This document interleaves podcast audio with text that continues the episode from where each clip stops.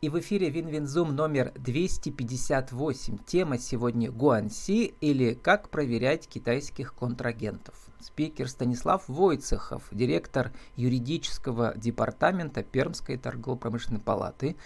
Станислав, добрый день. Добрый день.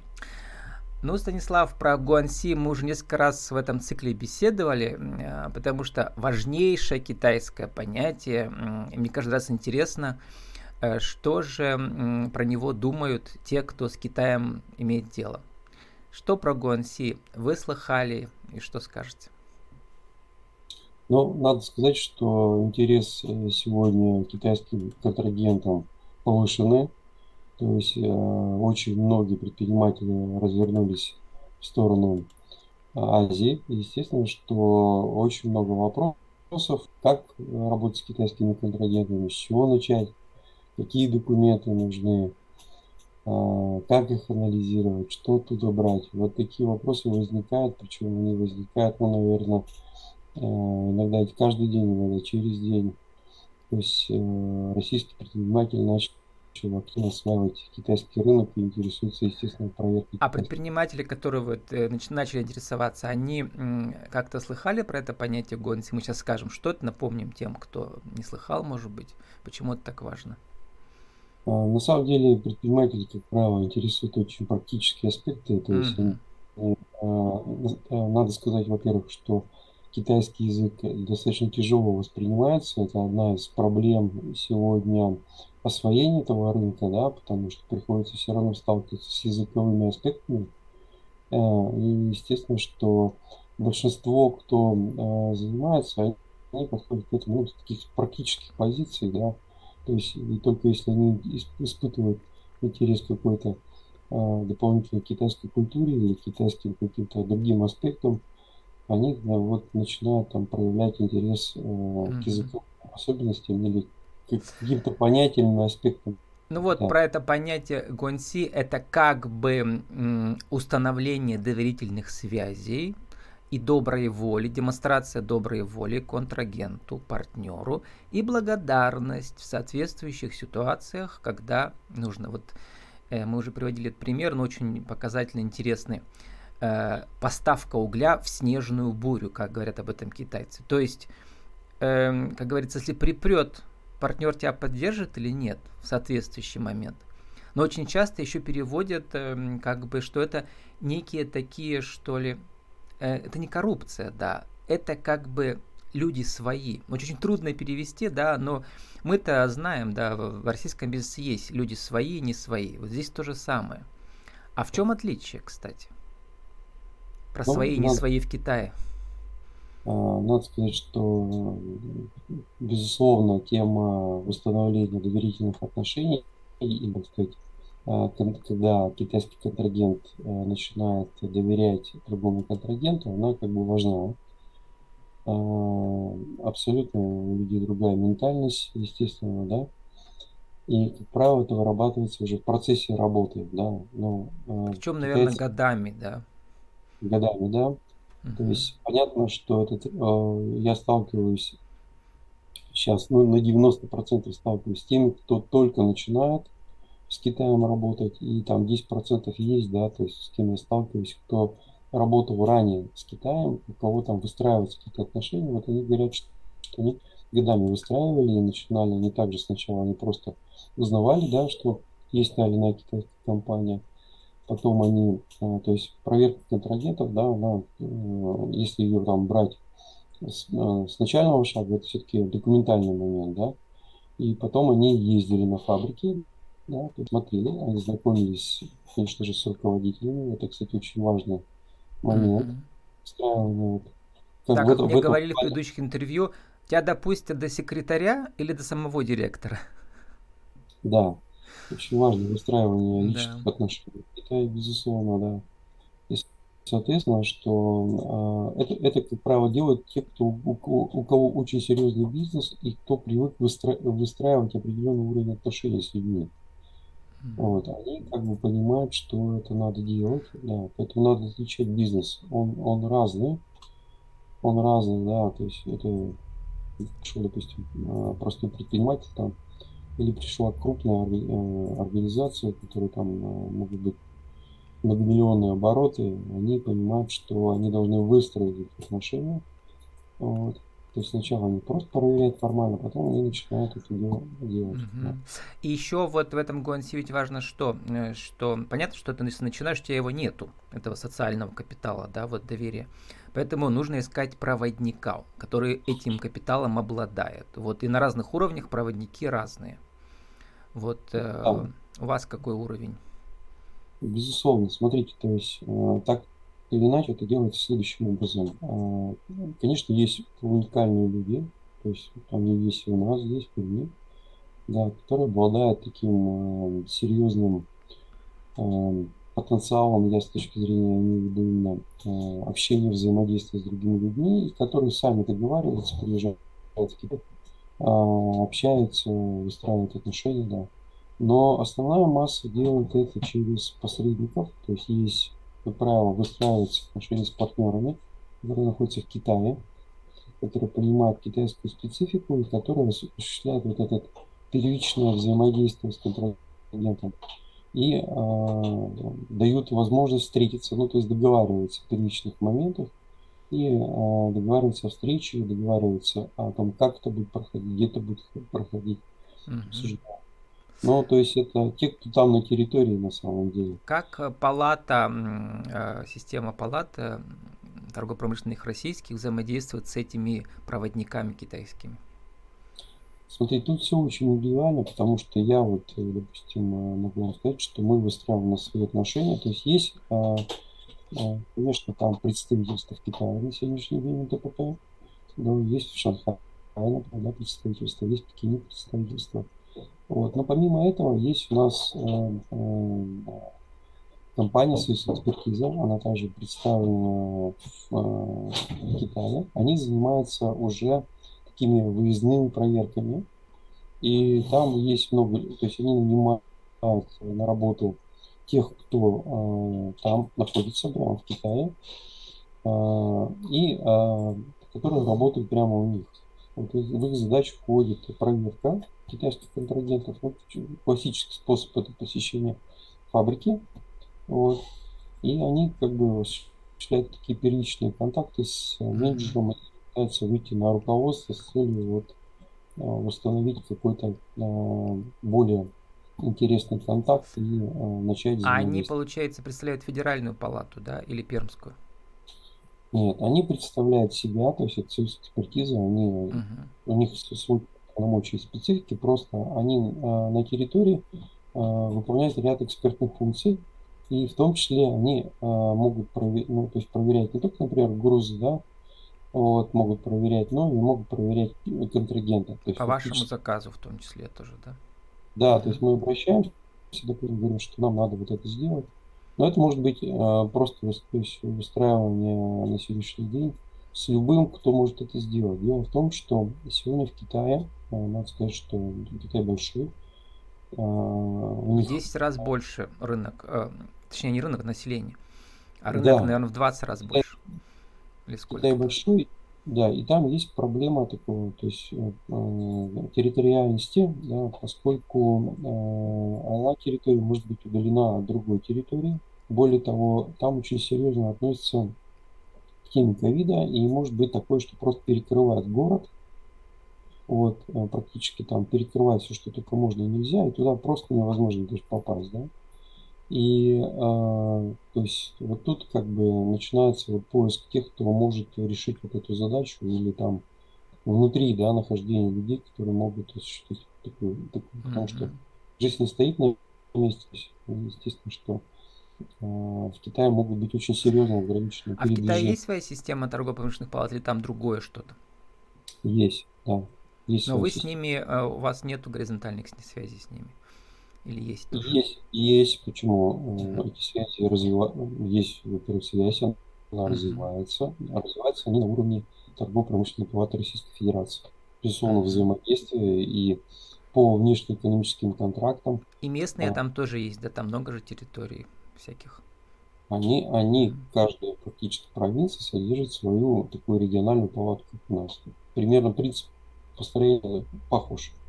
А нет ли такой системы типа города побратимы, например, палаты побратимы? Палаты побратимы пока нет. Ну, может, ну, может быть, дальше будет. Интересно.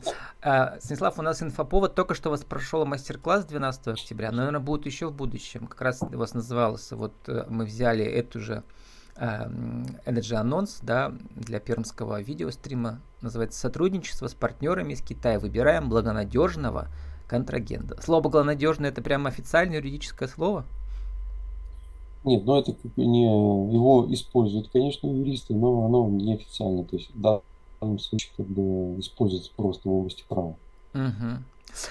И вот интересно, что же народ, который присутствовал, э, спрашивал вас, те, кто конкретно уже начинает или что-то уже там, там год-два уже сотрудничает. Интересно, какие у них типичные проблемы и какие новые возникли. Потому что рассказали, что все меняется там. То в одном регионе ну, э, локдаун, то в другом первый вопрос, который задают, это, в общем-то, перечень тех документов, которые mm-hmm. необходимо запросить. Кстати, включите показ рабочего стола, вы там же показывали презентацию. Там как раз эти всякие китайские красивые документы, да, у вас там изображены. Да, ну вот, э, смотрите, такой классический пример. Э, это э, называется китайская бизнес-лицензия. Вот, вот она выглядит таким образом. Вот у многих, кстати, вопрос, как выглядят документы. Так вот mm-hmm. она... Ну, нам-то невозможно проверить. Ну, там сплошные иероглифы, что мы там поймем, да? Да, есть, да, кроме иероглифов есть очень важные моменты вообще с точки зрения, а, потому что ну, мог, вам могут прислать все что угодно, так вот смотрите, uh-huh. что практически все официальные документы а, в Китае, в том числе бизнес-лицензия, это что-то вроде, знаете, нашего свидетельства о госрегистрации юрлица, uh-huh. оно имеет, если вы видите, вот в, э, в правом нижнем углу. Красную звезду красную, для аудиоверсии говорю. Угу. Да. То есть все документы у них э, официального уровня, которые выдаются государством, они имеют красную печать с звездой. Вот и на это надо обращать внимание, потому что если вдруг вы видите документ, у которого нет такого, то я, должны возникнуть вопросы. Вот. В правом углу видите, кстати, тут на верхнем, в нижнем звезда, в правом, а в верхнем QR-код. QR-код, uh-huh. да, то есть у них они, сейчас Китай достаточно продвинут, у них появилось это не было. То есть у них появляются QR-коды, из которых можно сразу же получить информацию об этой компании. Правда, воспользоваться в России этим нельзя, потому что это нужно иметь китайскую симку и соответствующее приложение, но в целом как бы это показатель такого э, развития э, сферы, когда можно проверять контрагента таким электронным способом. А кстати, э, Станислав, вот про любой китайский текст сейчас не проблема прогнать через Google переводчик, и он вполне себе там на 70% переводит, в принципе, все понятно, да.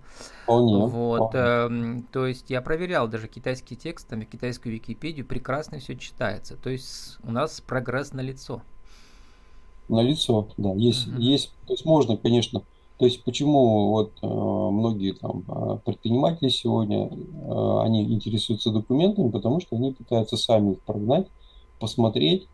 Вот. Другое дело, что есть определенная, конечно, специфика, да, то есть, э, например, там вот, вот в этой лицензии, да, допустим, написано, что предприятие действует там до какого-то года, да, то есть задают вопрос, почему у них так. А у них э, есть такой момент, что собираются учредители, принимают решение, что, например, предприятие будет действовать 30 лет. Этот момент отражается в лицензии. То есть прямо там написано, что вот до такого-то действующая компания. Угу. Самый интересный момент здесь, вот если там... Что люди спрашивали еще, ага. Что им важно было? Люди спрашивали, э, то есть, то есть первое, да, кто, то есть, э, э, то есть наименование компании. Да, надо, надо сказать, что э, при работе с китайским контрагентом очень важно, чтобы у вас было наименование на китайском языке. Потому что если у вас дойдет дело до каких-то там э, трений, конфликтов, не дай бог суда, то э, китайские суды имеют дело только с наименованием китайским.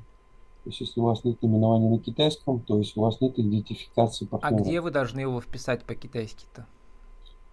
Договор, конечно же, но когда у вас идет, э, когда вы начинаете работать с Китаем, китайцы же тоже понимают хорошо право, и ну, переписка идет на английском. Англоязычный формат идет. Вот. Но вот э, такая бизнес-лицензия всегда, вот эти вот первые это два иероглифа, это всегда первое название э, компании на китайском языке. То есть, Ну, те, вот кто- эти все тонкости, м, да, они, они все прекрасные посредникам-то известны, да, то есть в данном случае э, вот э, это, наверное, одна из тысяч деталей, которые нужно знать, и только посредники могут знать. Вопрос главный, как посредника хорошего найти, вот именно, в- или другой главный вопрос, какой должен быть, нужно себе задавать. Знаете, как хороший психолог, он всегда спрашивает, а где найти другого хорошего психолога? Ну, Ага. конечно, то есть с точки зрения проверки любого контрагента важно понимать, э, с кем вы работаете, да, то есть найти тот, кто будет вам... Сами вы точно не разберетесь, я прямо вижу, тут надо все равно. Ну, Ну, безусловно, как есть выглядит и- китайская бывает- бизнес-лицензия, мы теперь знаем, по крайней мере, визуально. Да, на самом деле я хочу показать Да. еще второй вариант, то есть его спрашивают чисто э, технически, они по-разному бывают выглядят. Бывает вот то, что вы видели, было в а, горизонтальной разверстке, вот это вертикально. Часто тоже люди заморачиваются, спрашивают, почему вот тут так, тут так. Мгм. На самом деле это просто э, такой формат задается. Иногда вот фактически он может выглядеть и так, и так. Вообще надо сказать, что китайская бизнес-лицензия, реальная, которую выдают, она формата А3. Они ее вывешивают на стене, то есть у них по Мгм. закону должно быть а, лицензия висеть на самом видном месте, что любой, кто зайдет, ее видел. В первую очередь, то есть для а, всех кафе, там, все, кто в Китае серьезно занимается, они на самом видном месте вешают свою бизнес-лицензию, у них такая большая формата А3. То есть про. Гуанси мы знаем давно, теперь знаем, что без бизнес-лицензии тоже, как говорится, не входите ко А, мне на переговоры. Да, да, да, они, они тем самым говорят, мы законно занимаемся деятельностью. Мгм. И А бизнес-лицензия- русскую какую они проверяют бизнес-лицензию? Что они требуют, китайцы-то? Э, нас. Китайцы по- по-разному подходят. Э, На самом деле они э, ведь очень часто задают параметры, которые говорят о том, что их интересует в первую очередь финансовый вопрос китайцев. То есть они там запрашивают формально перечень документов, выписку могут попросить, могут попросить там документ, подтверждающий полномочия директора. Мгм. Вот, вот максимум. Вот, при этом они даже могут не очень сильно заморачиваться по поводу договора, выстраивания сбрасывают, как правило, типовые варианты. Но правда, если речь не идет о крупной китайской компании. А как и- проводы платежей что-то изменилось сейчас в связи с, с известными геополитическими событиями? Ну, сейчас это один из таких первых вопросов, которые решают. То есть, как правило, он решается следующим образом. То есть, те, кто пытается, или те, кто договаривается с китайцами о работе, они идут в банк свой прежде всего. И э, разговор идет о платежах в юане. Это первый вопрос, который задается банку. А можно ли это делать? Да? А смогут ли они это сделать? Наши И- российские банки, да? Н- Наш российский, наш российский бизнесмен, предприниматель идет в свой банк и задает этот вопрос по поводу юаней. Ну и что у нас в Перми с этим и в Москве? Нет, э, банки сейчас проводят платежи в юанях. Почему нет? Да, то есть договариваются о виде платежа в юаней. В общем, здесь проблем Вот нет. это- Мгм. Проблемы есть. а, Проблемы есть для банков, которые под санкциями. То есть они могут проблемы возникать в китайских банках уже, которые не хотят работать с санкционными банками, которые у нас попали под санкции. И поэтому при э, выстраивании работы с китайским контрагентом лучше э, договариваться с банком, то есть открывать счет, вот, э, в который, э, который не попал под санкции. Потому что банкиры, э, китайские банкиры, они тоже осторожны, они не хотят Мгм. себе проблем. И, естественно, Я думаю, что чем дальше, тем это будет сложнее, не легче, наоборот. Да. А, Станислав, а какой самый неожиданный вопрос вам задали, который вот людей интересует, а у вас пока даже ответа, может быть, нет? Что ситуация развивается. Э, На самом деле бывают абсолютно разные неожиданные вопросы. То есть э, спрашивают, сп- спрашивают, э, кто э, может быть, допустим, законным представителем. Кто, кто, кто должен подписать этот контракт? да? То есть где его взять, эту информацию о законном представителе? Вот, если у нас все понятно, да, то есть в, на- в нашей российской истории, кто вправе подписывать и каким образом то э, часто как бы возникает вопрос, кто вправе подписать контракт со стороны китайской стороны.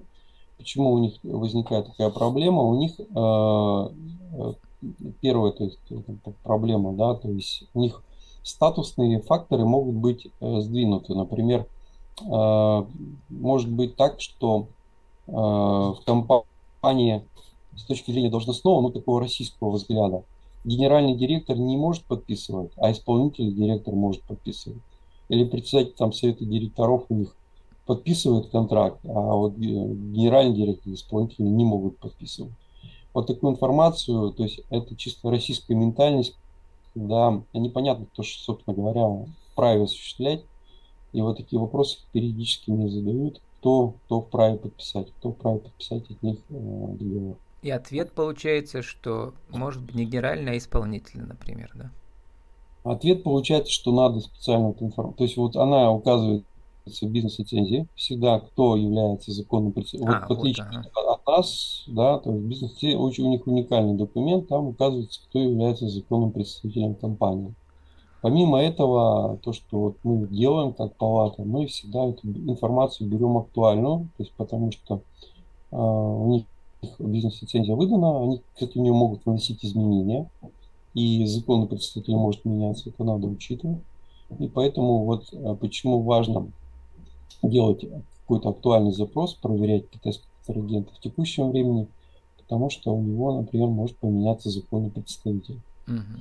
Станислав, ну у время заканчивается. Да. Вот э, если у вас будет возможность, вышлите или выложите сами в онлайн вашу презентацию, а я уже приложу к описанию аудиоверсии нашего подкаста для российской аудитории и к видеоверсии для пермской аудитории, э, что э, люди могут увидеть, услышать это гораздо позже, чем сегодня, могут даже через год, но все равно интересно, да. Кому интересно, уже к вам обратятся. Теперь можете выйти из вашего показа рабочего стола, и вот напоследок еще хочу попросить коротко сформулировать, что же самое главное в нашей рубрике «Про жизни и бизнеса» э, в процессе проверки китайских контрагентов. Тоже вы сказали, просто коротко за минуту. А, важно первое, то есть понимать, э, с кем вы имеете дело. Да? Для этого нужно запрашивать обязательно документы у китайцев, не стесняться. Этот перечень документов, он абсолютно понятен, и как минимум вы должны запросить у них бизнес-лицензию, из которой видно, чем вправе заниматься. Вот. С этого надо начинать, вот, с точки зрения работы с китайским контрагентом. Ну а дальше уже выстраивать те отношения, которые вот с которым мы начали, на самом деле, диалог наш, с тем, чтобы это были какие-то нормальные, долговременные, устойчивые отношения. Будут у вас какие-то ближайшие мастер-классы еще или просто можно к вам на сайт прийти и там э, написать вам лично? А, если у нас будет информация, мы обязательно ее разместим у нас на сайте Перский ТПП, можете, или мы там э, можете заходить на сайт, или мы ее будем там у вас а, есть раздел обращаться... юридический консалтинг. Вот я ссылку можете обращаться, ага. Да, можете обращаться на этот раздел, можете писать нашу почту, мы обязательно вам ответим. С нами сегодня был Станислав Войцехов, директор юридического департамента Пермской торгово-промышленной палаты. Наша тема Гуансили «Как проверять китайских контрагентов». Станислав, спасибо, удачи вам. Спасибо.